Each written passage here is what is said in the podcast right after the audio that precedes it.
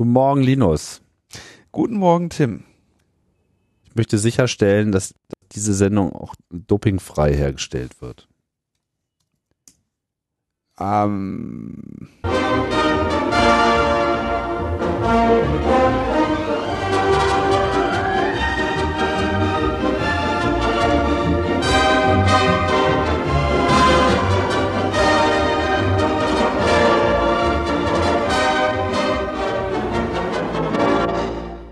We are all fired up and ready to go.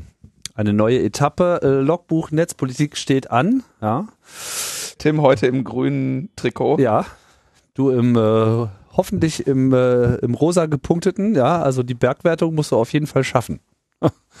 ja, also das kann sich weißes Trikot. verschieden weißes Trikot. Ja Siehst du doch, was ich anhabe. nee, eigentlich hast du ja gar nichts an. Soll ich das jetzt sagen? das, ja, aber du siehst doch meine, meine weiß gebliebene Haut äh, zu den braunen Armen. Hm. Hm. Das. Hm. Naja, aber wir müssen die Illusion hier auf jeden Fall äh, aufrechterhalten, dass es hier mit rechten Dingen zugeht. Und ähm, tja, da könnten wir ja, könnten wir ja auch äh, gleich passenderweise mit einem Rechtsthema beginnen. Was hältst du denn davon? Ja, wir springen zu Nico Herting, dem Rechtsanwalt, den ich äh, persönlich kennenlernen durfte im äh, Bundestagsausschuss Digitale Agenda zu, äh, zu den Sicherheits- und Rechtsfragen nach Snowden. Mhm. Ähm, der hat schon vor einiger Zeit beim Bundesverwaltungsgericht gegen die E-Mail-Überwachung des Bundesnachrichtendienstes äh, geklagt. Wir erinnern uns, das nennt sich ja beim BND die strategische Fernmeldekontrolle. Mhm. Und das ist diese, das sind diese ominösen 20 Prozent, ja, wo sie halt auch E-Mails überwachen. Ähm, aber irgendwie nicht sagen, von wem und was und so, ne? Und ähm, der äh, Rechtsanwalt Herting hat also dagegen geklagt, hat gesagt, das ist äh, nicht okay. Hier wird äh, Artikel 10 Grundgesetz verletzt. Außerdem bin ich Rechtsanwalt, die dürfen das gar nicht. Und ähm, die Klage wurde dann abgewiesen, weil er nicht konkret darlegen konnte, dass der BND auch tatsächlich seine E-Mails erfasst hatte. Und ähm, dagegen hat er dann äh, eine Verfassungsbeschwerde angekündigt, die wird er sicherlich dann jetzt auch irgendwie auf, in die Wege leiten. Ähm, er brauchte aber natürlich jetzt noch die Urteilsbegründung. Und die Urteilsbegründung ist ganz interessant, weil das Gericht sagt. Also die ist jetzt rausgekommen. Genau, das die ist jetzt, die hat er jetzt bekommen. Jetzt sozusagen und, die, die eigentliche News ist, äh, dass diese Begründung veröffentlicht wurde. Genau, die, die, die eigentliche News ist die Begründung. Oder das äh, macht das Ding jetzt so schön so, so paradox, weil sie in ihrer Urteilsbegründung schreiben, dass das Anliegen oder die, der, der, das Delikt, aufgrund dessen er klagt, ähm, durchaus äh, richtig ist. Und sie, sie sagen, also es ist eine Verletzung von Artikel 10 Grundgesetz, was er da vorwirft. Und allein die grundsätzliche Datenerhebung stellt diesen Grundrechtseingriff dar und nicht erst eine anschließende Auswertung oder Filterung. Ja, das heißt, das Gericht sagt, entgegen der Argumentation, die wir ja äh, vom BND hören und auch von äh, von der von den NSA-Vertretern in in diesen Bereichen hören, dass allein schon die Erfassung reicht. Also die maschinelle automatisierte Erfassung dieser E-Mails reicht aus zur Verletzung des Briefgeheimnisses ähm, und es ist unerheblich, ob danach noch irgendwelche automatischen Filter sind und ob eventuell niemals ein Mensch reinschaut, sondern die Inhalte der E-Mail so automatisch kategorisiert werden und dann irgendwie in die Guten ins Tröpfchen, die Schlechten ins Kröpfchen oder wie Töpfchen oder was, ne, gemacht werden, sondern die alleine die technische Überwachung ist eine Verletzung von Artikel 10 Grundgesetz und Anlass, sich da rechtlich zu beschweren. Aber er nimmt ja nur an, dass er betroffen ist und deshalb reicht das nicht aus. Und das Schöne bei dieser strategischen Fernmeldekontrolle ist ja, dass alle betroffen sind, aber niemand es beweisen kann. Es gab ja auch diese schöne ähm, diese schöne Aktion äh, von der Seite Überwach mich nicht oder überwacht mich nicht, wo man ähm, quasi den, den BND bitten konnte, zu sagen, ich habe eine DE-Domain, aber das, äh, ähm, ich möchte, oder ich habe keine DE-Domain, aber ich bin trotzdem Deutscher, ja. Ähm, und ähm, da haben sie dann auch so drauf geantwortet und haben gesagt, nee, unsere Filter sind ja sehr, sehr viel komplizierter. Wir sagen dir aber nicht die Details davon, weil das würde ja den Terroristen helfen. Und abgesehen davon wird es dir ja wahrscheinlich helfen, dich irgendwie gerichtlich dagegen zur Wehr zu setzen. Ja. Das ist jetzt sozusagen ja. überhaupt der, der Verdacht so, ja, dass man sozusagen auch deshalb keinerlei Transparenz im Nachhinein herstellt, weil das ja jetzt im Umkehrschluss bedeuten würde, dass jeder, der von einer Überwachungsmaßnahme Kenntnis, äh, also in Kenntnis gesetzt wird, die sich aber sozusagen im Nachhinein mehr oder weniger zwangsläufig jetzt auch als äh, unrechtmäßig äh, herausstellt oder herausstellen könnte, ja, dass er quasi mit dieser Bestätigung, dass man eben überwacht worden ist, eigentlich genau diesen Missing Link hat, diese letzte, dieses letzte Detail, um eine Klage dann dagegen auch erfolgreich durchführen zu können. Genau. Das war übrigens auch äh, interessante Parallele. Ähm, der wichtige Punkt bei der äh, Strafanzeige des Chaos Computer Clubs, ähm, und zwar einmal in die in Deutschland gestellte und auch die in Großbritannien gegen den GCHQ gestellte, dass man da Individuen haben musste, äh, die Grund zu der Annahme hatten, selber betroffen zu sein, weshalb da auch jeweils nicht der Chaos Computer Club als Institution letztendlich auf dem Papier auftritt, äh, sondern die Konstanze Kurz. Mhm. Quasi als ja? stellvertretende Person.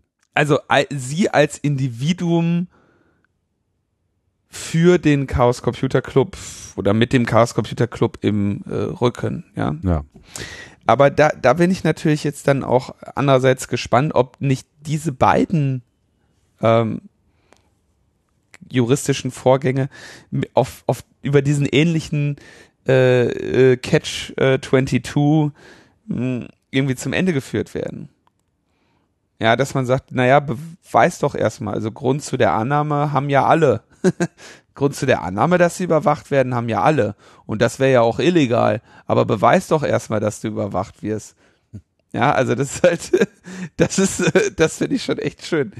Ähm, ja, muss man halt klar machen, dass wir alle Individuen sind. Ja. Oder wir müssten halt fünf Leute finden, weil dann wäre halt statistisch gesehen mindestens einer davon betroffen, selbst bei dieser 20 Prozent-Zahl, die, die, die der BND dann nimmt. Also ich finde, das, das zeigt halt diese absolute Paradoxie dieser ganzen Situation. Ja, was man vielleicht nochmal kurz erwähnen sollte, weil ich habe so das Gefühl, das hast, hast du gerade nicht gesagt, also dieser Artikel 10, auf den sich das bezieht, nur für die Leute, die jetzt ihr Grundgesetz einmal eins nicht äh, beisammen haben, ist halt im Kern die Aussage, das Briefgeheimnis sowie das Post- und Fernmeldegeheimnis sind unverletzlich. Das ist Absatz 1 und Absatz 2 besagt halt, Beschränkungen dürfen nur aufgrund eines Gesetzes angeordnet werden, etc. Ja, das ist sozusagen hier festgestellt worden. Ich finde es auch sehr interessant, dass es hier das Bundesverwaltungsgericht ist und nicht etwa das Verfassungsgericht. Ich meine, dessen Auseinandersetzung mit Überwachung ist ja nun schon weithin auch bekannt, wo da die Grundposition ist. Das Bundesverwaltung, ich weiß gar nicht, warum überhaupt das Verwaltungsgericht an dieser Stelle jetzt das richtige Gericht war für so eine Sache? Das weiß ich auch nicht. Ähm, vielleicht äh, ist das der geregelte Weg, damit er jetzt eine Verfassungsbeschwerde einreichen kann. Also wir brauchen irgendwann mal hier einen Juristen im Team. Ja, das wäre äh, ganz Ich frage mal den Herrn Hertig. Herting. Herting. Meine Güte, ich, ich komme da immer durcheinander. Ja. Okay. Nico Herting. Bundesverwaltungsgericht ist das oberste Gericht der Bundesrepublik Deutschland in öffentlich-rechtlichen Streitigkeiten nicht verfassungsrechtlicher Art. Aha. Und, und neben dem Bundesarbeitsgericht, Bundesgerichtshof, Finanzhof und Bundessozialgericht einer der fünf obersten Gerichtshöfe des Bundes. Also wir lernen, es gibt fünf höchste Gerichtshöfe. Das ist ja auch wieder was für die Verschwörungstheoretiker. Und in diesem Fall ist es halt zuständig bei öffentlich-rechtlichen Streitigkeiten. Die Definition dieses Begriffs in diesem Kontext erspare ich mir jetzt mal. Jura lernen mit Linus und Tim. Hm. Jura for Dummies von Dummies.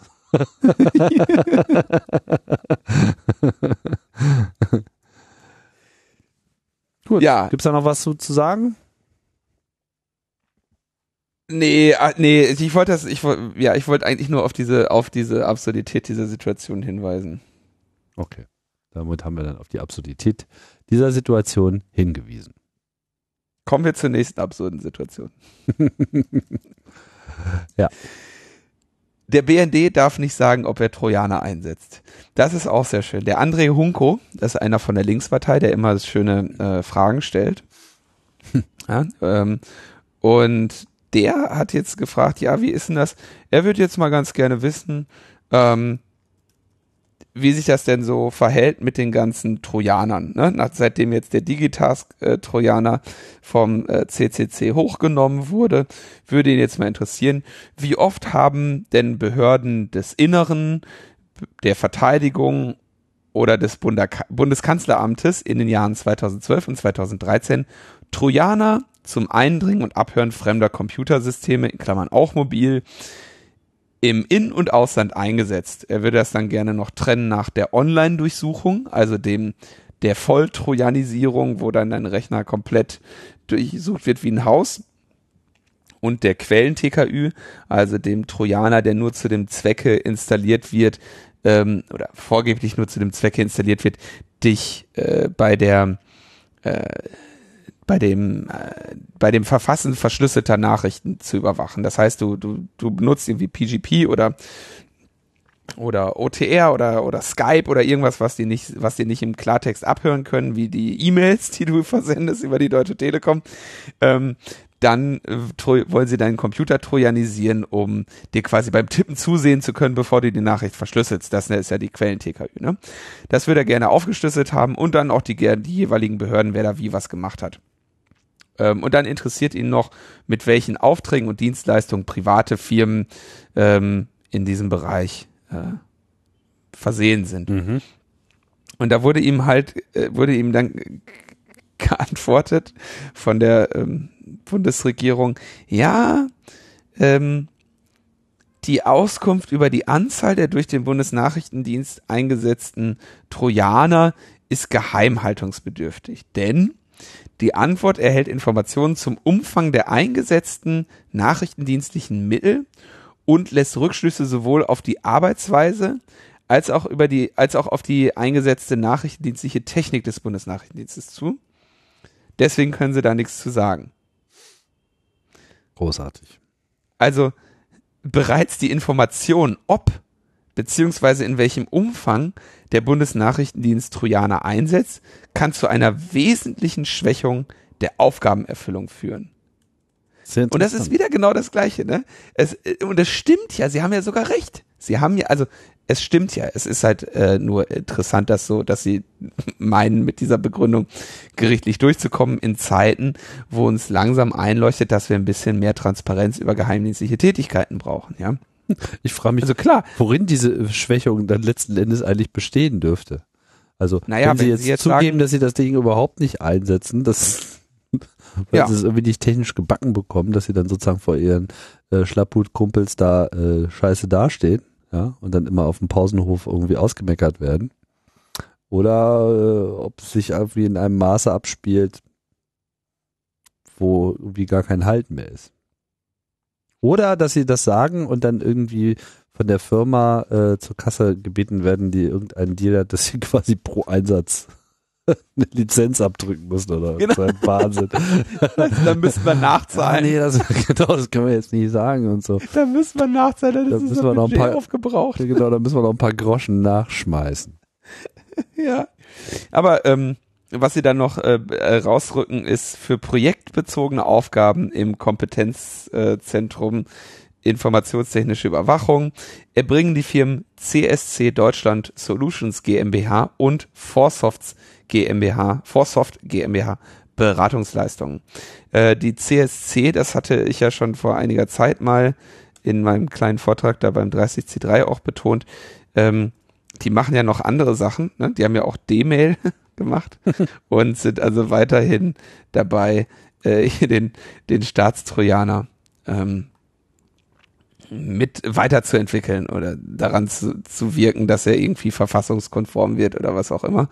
Und äh, Forsoft ist irgendwie eine Seite, die sagen, sie machen äh, also so eine typische IT-Firma, ne? Softwarearchitektur steht für Solid Innovation. Ich weiß jetzt nicht genau, warum Forsoft für Solid Innovation steht. Ja. Das Ja. darf auch nicht bekannt, das, das bekannt. darf auch nicht bekannt gegeben werden. Das könnte zu einer erheblichen Schwächung des Unternehmens führen. Das ist so geil, ey. das sind so diese typischen Unternehmen. Das ist irre, was die machen. Das ist- Forsoft ist bekannt für die Standards V-Modell XT Bund und KBL, die wir entscheidend mitgeprägt haben. Darunter prangert dann das Logo des TÜV Süd. TÜV. Ja, also das sind so die, des, des TÜV Süd. Mhm. Ja, das sind so diese, diese Firmen, Das sind Standards, die uns täglich begleiten. das sind Standards, die uns täglich begleiten. Wir wissen es nur nicht. Es darf halt auch Wir keine können es nur nicht beweisen. Wir können es nur nicht beweisen. ja, ja, solche Läden, ey. Schön, schön. Ja, toll. Also, äh, ich finde das auch immer wichtig, solche Firmen an den Pranger zu ziehen. Das ist wirklich ähm, allein schon um, um äh, fähige Menschen, die irgendwo anders Jobs bekommen könnten, da, äh, davor zu warnen, äh, sich jemals mit diesen Firmen einzulassen.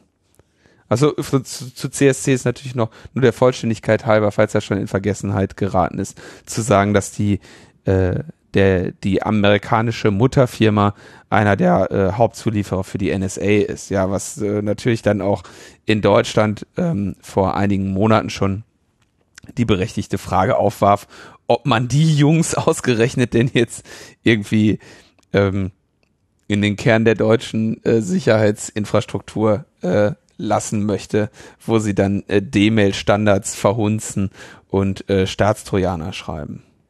Ja, aber dass jetzt Äh, das CSC aber in diesem Trojaner-Geschäft mit verwickelt ist, ist jetzt auch keine wirklich neue Information. Das wurde in diesem Wobei Zusammenhang nur nochmal wiederholt. Genau. Bevor man mir aber das da, äh, äh, bevor ich da eine äh, Anzeige bekomme wegen Falschaussage, möchte ich darauf hinweisen, dass ähm, CSC nach mir öffentlich bekannten Quellen nur mit der Qualitätssicherung oder Code Audit äh, ähm, befasst war und nicht mit der Entwicklung. Mhm. Ja. Ja, schön. Ähm, gehen wir doch mal weiter. Da hatten wir dann auch neulich eine Meldung aus äh, Großbritannien. Ähm, das war in der vorletzten Sendung, sehe ich das richtig? Ich glaube sogar letzten. War es sogar schon die letzte? Die Zeit du- vergeht äh, ja immer so schnell, ne? Man weiß es ja nicht. Aber ich glaube, es war die vorletzte. Nee. Ähm, wie auch immer. Auf jeden Fall geht es um dieses äh, D-RIP-Projekt, wo halt Großbritannien ähm, vorhat, so eine Art Notfall, äh, also im Rahmen einer Not, äh, Notfallgesetz, ähm, Notstand. Not, Notfall oder Notstandsüberwachungsgesetz äh, äh, zu beschließen. Genau, das war in der letzten Sendung, jetzt habe ich es auch. Und äh, siehe da, äh, der Notfall ist hier offensichtlich schnell genug eingetreten. Und das ist jetzt auch schon durchgewunken worden, richtig? Genau, das ist jetzt beschlossene Sache. Und es ist jetzt erstmal unklar, ob äh, Großbritannien nicht vielleicht gegen EU-Recht verstoßen hat, weil sie ja diese gesetzliche Neuregelung eines unter EU-Kompetenz fallenden Sachverhalts, nämlich dieser Überwachung ähm, und Vorratsdatenspeicherung, während ihres Eilverfahrens von irgendwie acht Tagen, in dem sie das Gesetz da durchgeprügelt haben, und zwar von allen drei großen Parteien, ja, ähm, nicht äh, äh, rechtzeitig der EU-Kommission zur Prüfung vorgelegt haben. Ja, also es ist ja nicht so, als könnte ein EU-Mitglied einfach irgendwas äh, beschließen, ohne das vorher mal der EU-Kommission zum Abnicken zu geben. Und in diesem Fall wäre das ja sicherlich auch gar nicht so schlecht gewesen.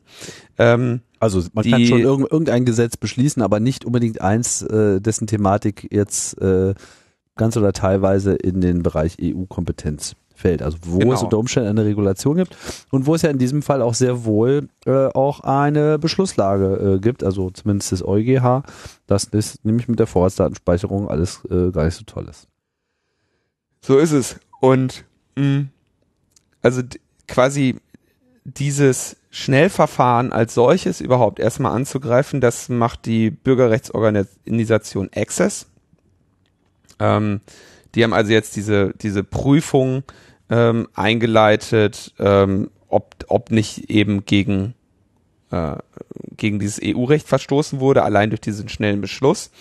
Und ähm, zwei Abgeordnete, nämlich David Davis von den Konservativen und Tom Watson von der Labour Party, ähm, haben zusammen mit der Bürgerrechtsorganisation Liberty ähm, Klage gegen äh, dieses gesamte äh, Gesetz ähm, eingereicht, weil sie nämlich davon ausgehen, dass es äh, gegen die Europäische Men Menschenrechtskonvention und gegen die Grundrechtscharta der Europäischen Union verstößt. Und sie haben natürlich auch ähm, das äh, als absurd und beleidigend äh, getadelt, das DRIP eben als Notstandsgesetz kurz vor der parlamentarischen äh, Sommerpause eingebracht und damit diesen wilden äh, Gewaltdrohungen, äh, also wir werden alle sterben, äh, da durchgeprügelt wurde. Ja. So, das heißt, wir werden jetzt mal hoffentlich sehen, äh, dass, dass der High Court, vor dem sie klagen, äh, hoffentlich damit irgendwie nochmal bricht mit diesem, mit diesem Vorhaben, was da jetzt schon beschlossene Sache ist. Ja. Also es ist wirklich, äh, es ist wirklich irre, ja. Du, du stehst da ja und staunst einfach nur, ne? Kam aus dem Nichts, schnell Notstandsgesetz, zack, bumm. Und jetzt müssen die halt irgendwie vor den High Court klagen und ja, ich hoffe, dass das wenigstens schnell geht. Also vor dem High Court Britanniens. Britisch, Brit, Mhm. britischer High Court, ja. Ja, ist äh, wirklich interessant, wie man da jetzt so in dieser kurzfristig, also warum man überhaupt jetzt zu diesem Zeitpunkt drauf gekommen ist, erschließt sich ohnehin niemanden. Aber offensichtlich sollte hier einfach mal der, also ich deute das mal so ein bisschen als Versuch, äh, hier noch irgendwelche Nägel mit Köpfen zu machen, bevor diese EuGH-Regelung in irgendeiner Form noch weiter um sich greift. Da wird man sehen, wie viel Erfolg sie äh, damit haben. Ja, Kommen wir nach Österreich. Da gab es ja vor nicht allzu langer Zeit, ich glaube, das ist so ein Jahr her oder so, anderthalb Jahr, ja, als so die äh, Schließung von Kino.to anstand, dass also diese Webseite, die halt so, wie es ihr so gepasst hat, Filme genommen hat, also quasi Kopien von, von Filmen, für die sie keine Ausstrahlungsrechte besaßen und die eben dann auf so einer Webseite als Streaming ähm, Server angeboten haben. Die Butze ist dann dicht gemacht worden. Und ja, Die Betreiber sind, äh, glaube ich, teilweise sind auch- gegangen. Ne? ja genau. Also die haben da sozusagen durchaus auch persönlichen Schaden äh, davongetragen. Im Einzelnen weiß ich es jetzt nicht mehr so ganz genau, wie sich das bei denen dann entwickelt hat. Aber ähm, es gab dann eine Klage, und zwar von Konstantin Film, die man ja auch schon so ein bisschen äh, kennt, weil sie ihnen auch immer ein bisschen die Nackenhaare hochgehen. Also und dann immer versuchen, ähm, die Verbreitung des Hitler-Memes äh, im Internet zu verhindern. Mit äh, Oh Mann, ey. großem Erfolg, ja, also egal. Also ich weiß nicht, Hitler-Meme ist, glaube ich, die falsche Bezeichnung, oder? Du, also du meinst das Untergang-Meme. Ja, von Downfall. Naja, gut, aber ich meine, also das Meme ist bekannt als Hitler Reacts.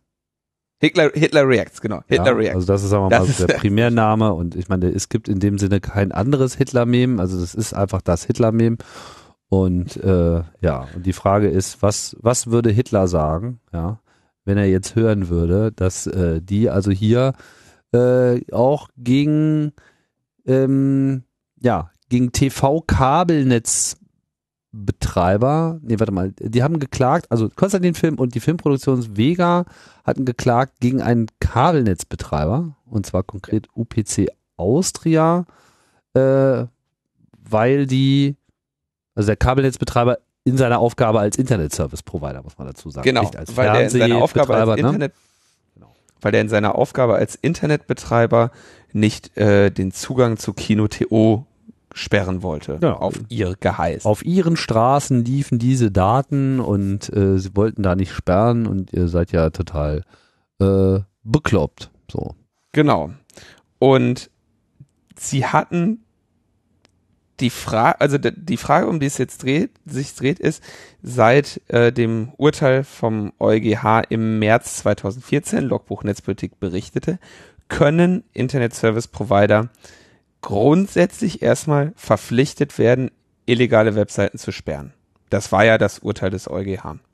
Mhm. Und ähm, da wurden aber jetzt wurde jetzt nicht genauer ge beschrieben, wie denn das vonstatten zu gehen habe. Und jetzt wurde halt dieser diese gerichtliche Auseinandersetzung zwischen Konstantin und Vega auf der einen Seite und UPC Austria auf der anderen Seite ähm, vor dem oberen, obersten Gerichtshof Österreichs äh, zu Ende gestritten.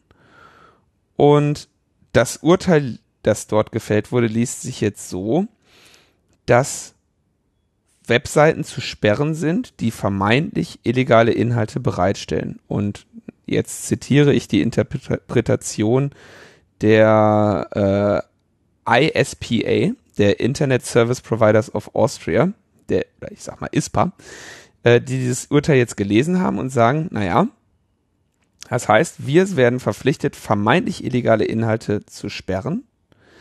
Und zwar dann die gesamte Seite. Ein Nachweis muss der Rechteinhaber, so wie jetzt geurteilt wurde, dazu nicht erbringen. Es reicht die Behauptung, dass seine Rechte verletzt werden. Und auch wenn der Provider sich weigert und dann eine Klage stattfindet und ihren normalen Weg geht, findet keine Prüfung statt. Das heißt, der Provider müsse sich erst zu einer Beugestrafe verurteilen lassen und gegen diese Beugestrafe Berufung einlegen, damit dann endlich die inhaltliche Richtigkeit der Sperraufforderung überprüft werden könnte. Das ist ja super. Also mit anderen Worten, jeder kann irgendwie daherkommen und sagen, hier Da auf, werden meine Rechte verletzt, das mal. genau, auf der Standard.at äh, wurde, wurde mein Logo missbraucht. Nimmt das Ding mal vom Netz. Vom, ja, Das ist ja im Prinzip so, ne? Also ich habe da irgendwas gesehen, das sah so ähnlich aus wie was, was ich äh, ja seit äh, Ja. zwei Tagen auf meinem T-Shirt-Shop äh, vertreibe und so geht's ja nun gar nicht.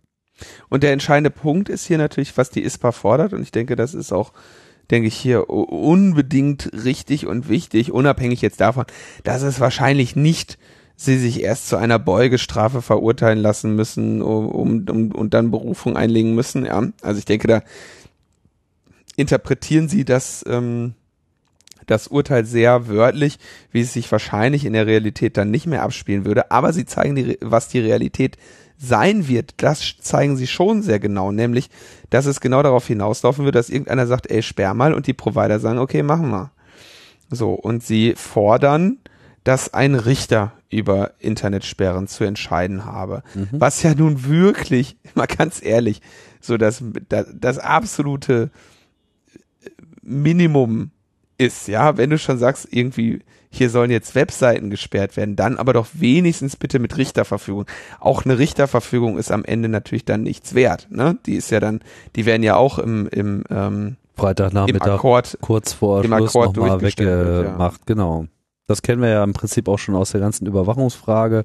Der, der Richtervorbehalt, ja, der dann immer auch äh, in der Diskussion so das Argument ist mit, naja, was wollen Sie denn? Äh, ein Richter hat ja darüber entschieden, ja, und das äh, sieht dann so in der Realität eben so aus, dass er so ein äh, so ein Zeichenblock äh, vor die Nase bekommt, wo er sich dann für Seite für Seite durchblättern darf, um da äh, den Friedrich Wilhelm abzusetzen und dann geht's halt in die Datsche und da wird halt nichts durchgelesen, da wird einfach abgewunken und äh, abgezeichnet und fertig, sonst wäre es halt auch einfach in der Masse überhaupt gar nicht äh, zu leisten. So, aber noch nicht Und noch- einmal noch da- dieses noch dazu Minimum, ne?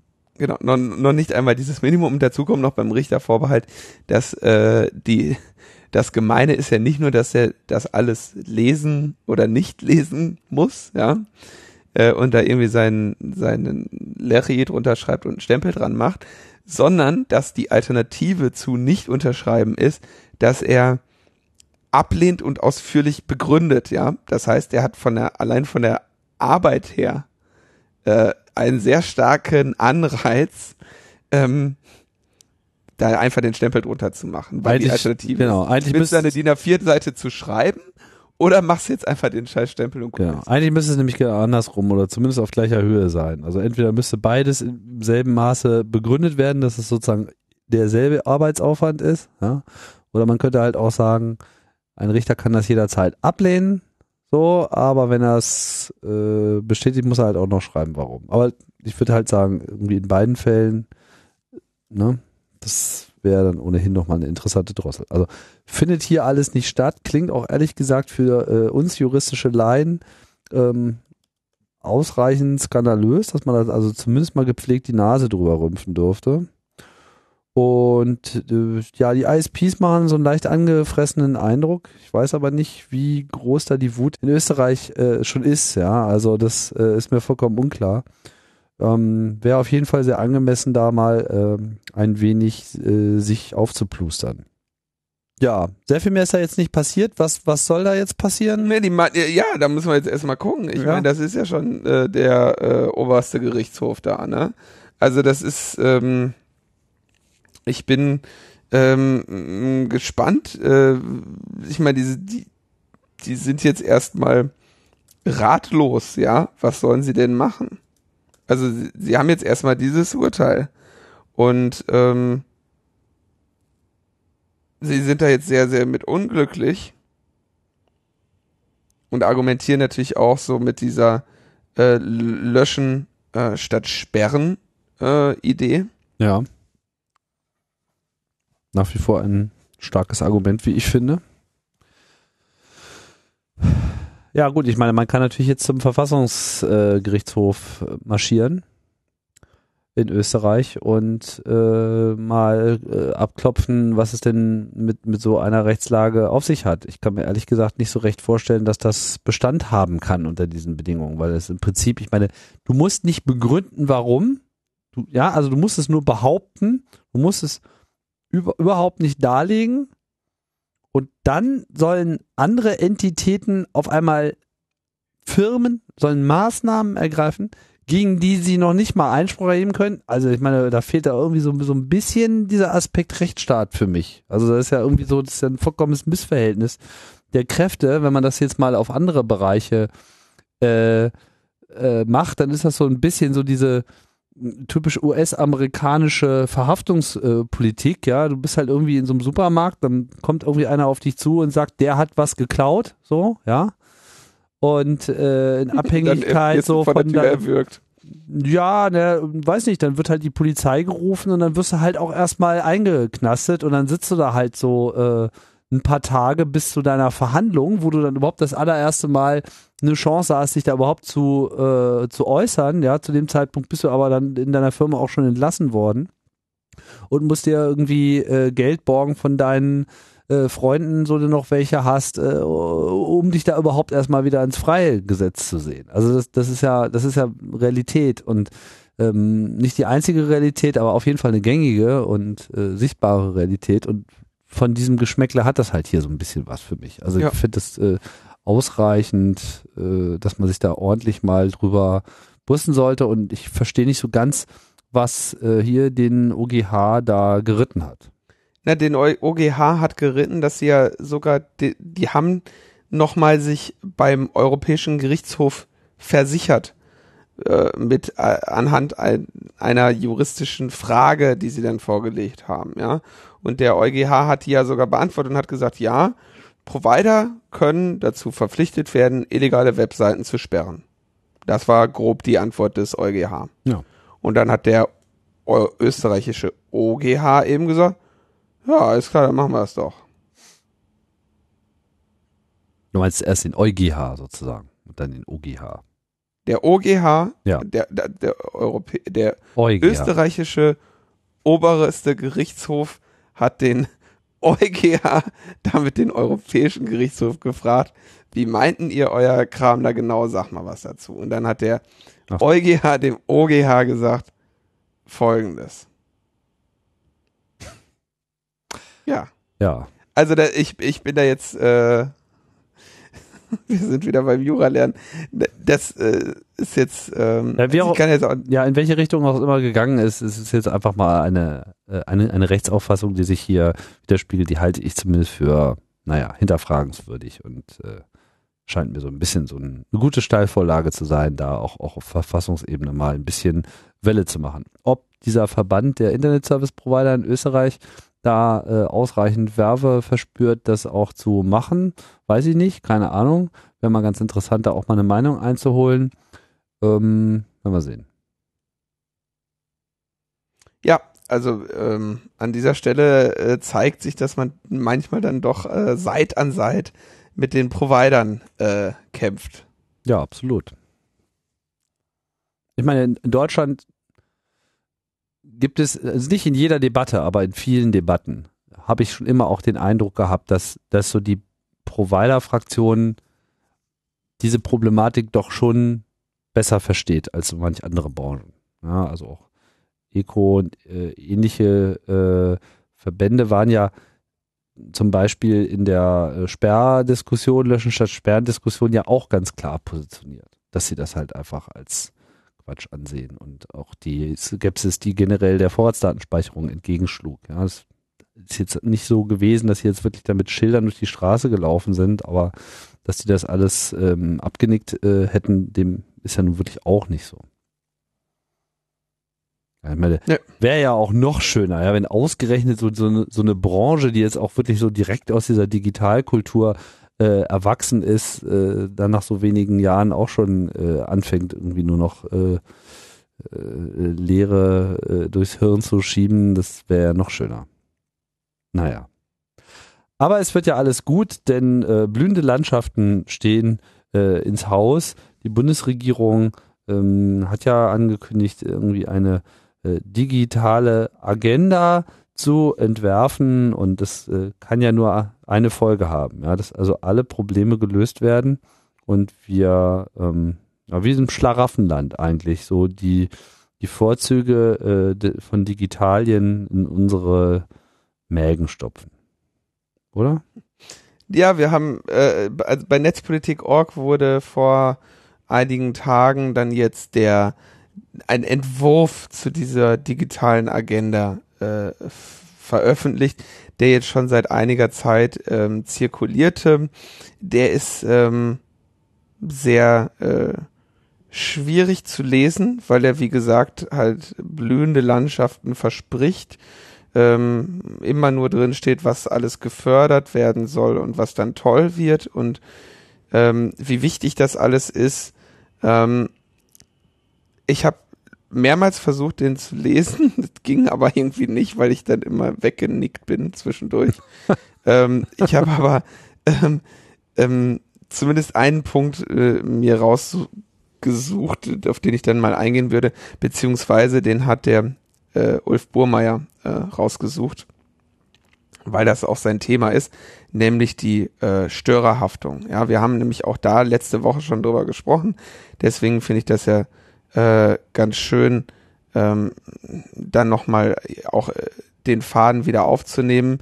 Ähm, die Störerhaftung, also das Problem, das ich äh, habe, wenn ich jemand anderem ein WLAN zur Verfügung stelle, der dann darüber beispielsweise einen, äh, äh, an einem Torrent teilnimmt, in dem äh, Material vorhanden ist, dass irgendjemand meint, äh, dass es seine Rechte verletzen würde, damit sich äh, bemächtigt fühlt oder genötigt fühlt, mir eine Abmahnung zu senden und ich dann nichts habe, um dieser Abmahnung ernsthaft entgegenzutreten, weil ich eben äh, als Störer mithafte, denn schließlich habe ich ja überhaupt dafür gesorgt, dass es einen Internetzugang gab, ähm, der dieser, äh, der diesem Missetäter zur Verfügung stand und der deswegen eben hafte. Mhm. Daher ja auch Störerhaftung ähm, gegen die eben die äh, Freifunker jetzt auch klagen wollen. Ähm, und da weist der Ulf ja auch seit einiger Zeit immer wieder darauf hin, habe ich ja alles letzte, letzte Woche schon erzählt, dass es ein Provider-Privileg gibt in Absatz, äh, Paragraph 8 Absatz 1 des Telemediengesetzes, ähm, dass, denn das nach dem Wortlaut des Gesetzes für alle gilt. Das heißt also für kommerzielle Provider wie die Deutsche Telekom, ebenso wie für Nebenbei-Provider, also die Freifunker, äh, Cafés und Hotels, die anderen WLAN zur Verfügung stellen. So, und jetzt gab es im Koalitionsvertrag der Großen Koalition im vergangenen Herbst ähm, einen, einen Absatz, der lautete, die Potenziale von lokalen Funknetzwerken, Klammern WLAN, als Zugang zum Internet im öffentlichen Raum müssen ausgeschöpft werden. Mhm. Wir wollen, dass in deutschen Städten mobiles Internet über WLAN für jeden verfügbar ist. Wir werden die gesetzlichen Grundlagen für die Nutzung dieser offenen Netze und deren Anbieter schaffen. Rechtssicherheit für WLAN-Betreiber ist dringend geboten, etwa durch Klarstellung der Haftungsregelungen. Wunderbar. Das ist doch schön, ja? ja? Endlich das mal geklärt, das steht noch in Klammern hinter, analog zu Access-Providern. Wobei, wie gesagt, das Gesetz diesen Unterschied heute schon nicht kennt. Ähm, denn WLAN-Betreiber sind ja Access-Provider. Sie providen Access. Ja. Aber äh, naja, jetzt findet sich ein sehr ähnlicher Satz ähm, in der digitalen Agenda. Man könnte sich fast vorstellen, dass da ein bisschen äh, Kop Kopierpaste noch mit dran ist mhm. an diesem äh, neuen Satz, ja, äh, wo es der nämlich genauso lautet: Mobiles Internet über WLAN soll künftig für jeden und jede verfügbar sein. Erste Änderung. Wir schaffen Rechtssicherheit bei beim öffentlichen Zugang zu lokalen Funknetzen, indem wir klarstellen, und da ändert sich der Satz nämlich jetzt, dass die Anbieter solcher WLANs im öffentlichen Bereich, beispielsweise Flughäfen, Hotels, Cafés oder als Access Provider von der Haftung freigestellt sind. Einen entsprechenden Gesetzesentwurf werden wir im August 2014 vorlegen. Das ist nächsten Monat.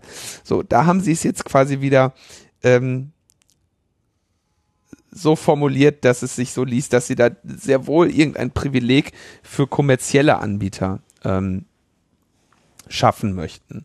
Und das ist natürlich sehr spannend, weil dann würde es effektiv bedeuten, dass sie den aktuellen ähm, im Gesetz geregelten ähm, die, die aktuell im Gesetz geregelte Haftungsbefreiung, die ja nur durch dieses Gerichtsurteil zum ein Sommer, ein Märchensommer oder sowas. Wie hieß diese?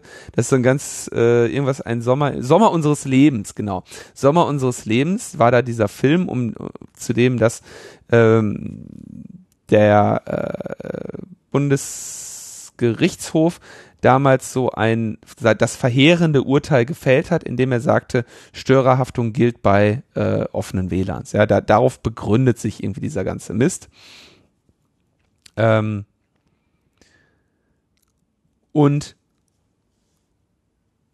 jetzt hieß es also, dass diese digitale Agenda an dem tatsächlichen Gese Wortlaut des Gesetzes, der nur in letzter Zeit keine vernünftige Anwendung findet, eine Verschlechterung äh, durchführen würde, nämlich dahingehend, dass der bisher geltende de facto durchgesetzte Gerichtsentscheidungsbrei dann auch fair äh, zu Gesetz, zum tatsächlich geltenden Gesetz wird. Ist das verständlich? Nee, ne? Nee, Hätte man einfacher sagen können. Ein bisschen vielleicht.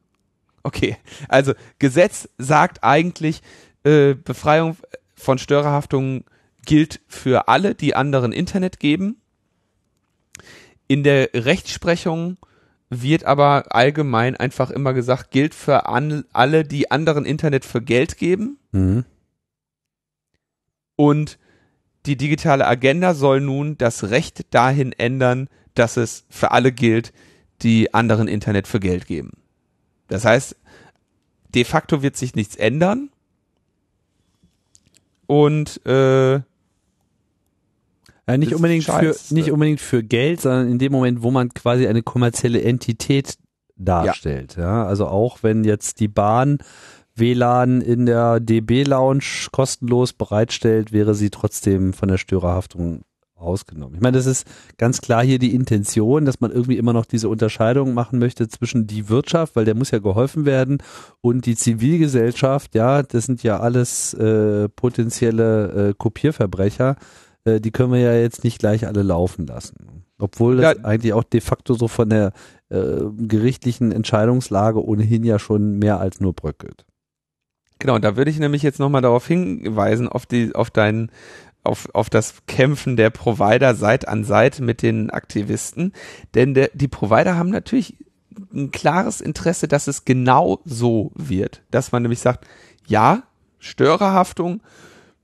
Mit uns nicht so, eine ne? Ausnahme für uns haben. Genau, damit wir in den Aber Cafés das nicht, anbieten können. Wir möchten, wir möchten nicht, dass auf einmal alle von der Störerhaftung befreit sind, weil dann würde ja einfach jede Sau ihr WLAN aufmachen für alle auf einmal hätten alle überall Internet, ja, der, der, der, der Datentraffic äh, bei T-Mobile, O2, E Plus und Vodafone ginge in den Keller, weil alle sich einfach nur noch in die schnelleren WLANs ähm, ihrer Umgebung einbuchen. Niemand müsste mehr haften, alles wäre äh, toll und es bräche eigentlich dieses gesamte Geschäftsmodell äh, WLAN-Hotspots anbieten auf einmal wieder in sich zusammen. Ne? Ja, das würde ich jetzt nicht sagen, weil eigentlich die WLAN-Hotspots eigentlich in dem Moment wirklich immer interessant sind, wo man einfach in, in schwierigen Orten ist, wo es in der Regel keinerlei private Optionen äh, gibt. Ja, also ich meine, Hotspots haben. Das ist in anderen Ländern anders. Das ist in anderen Ländern anders. Ähm, in den USA zum Beispiel, da hast du sehr viel mehr offene WLANs. Also es waren ja erst auch tatsächlich diese ja, Urteile, auf, auf, die dazu geführt haben, dass die WLANs alle geschlossen wurden.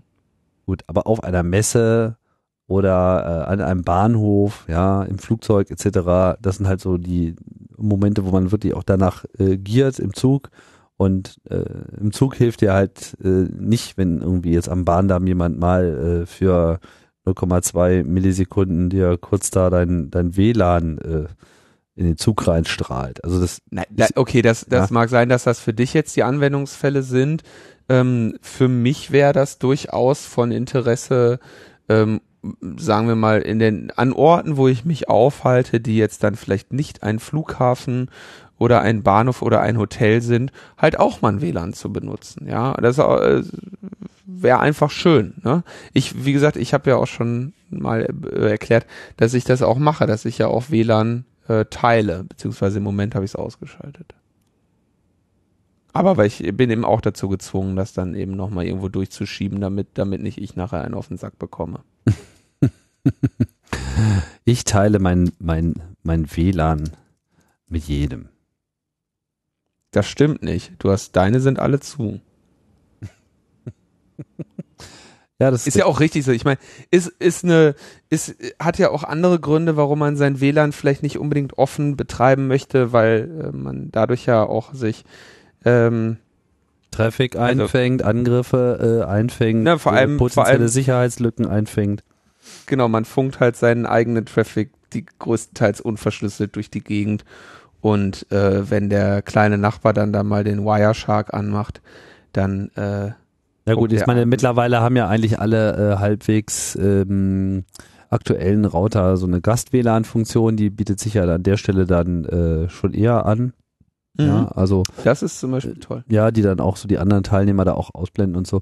Klar, wenn das unverschlüsselt ist, ist es unverschlüsselt. Also es gibt da schon so einige äh, Sachen. Also es wird jetzt nicht jeder gleich zum St. St. Georg, der so seinen WLAN-Mantel äh, beliebig teilt, aber äh, ist klar. Also es gibt natürlich sehr viele Situationen, wo man das eben sehr wohl möchte und wo das auch überhaupt gar kein Problem sein sollte.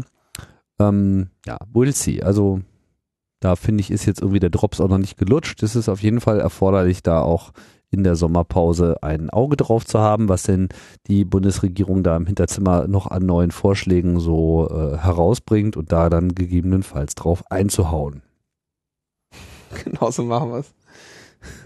Naja. Wir hauen drauf. Wir hauen und drauf. sonst, Tim? Äh, sonst ist irgendwie Sommer, ne? Also habe ja auch so für den August so eine kleinere Sommerpause äh, im Auge, wobei allerdings, glaube ich, unser Programm davon nur so am Rande tangiert wird. Ja, also Haben wir hier gerade ein paar Aber Termine gesetzt. werden wir ein bisschen. Also es wird da vielleicht mal eine Woche oder zwei, aber auch nicht hintereinander ähm, mal kein Programm sein. Wir werden das also hier weiter begleiten. Ja, hier ist kein Sommer, hier ist Monsun. ja, ist. Ja, ist doch gut. Ja, ist auch schön, ne? Ja, insofern gibt's wenig äh, Neues zu verkünden. Die Neuigkeiten. Ja, es gibt neue Sachen zu verkünden, aber die verkünden wir dann halt einfach bei der nächsten Folge Logbuch Netzpolitik. Oh, ein Cliffhanger. Hm. Bleiben Sie dran! genau. werden Ihre Grundrechte gerettet werden oder werden alle unsere Protagonisten in der Vollüberwachung untergehen? Schalten Sie auch nächste Woche wieder ein, wenn es heißt, Guten Morgen, Tim. Guten Morgen, Linus.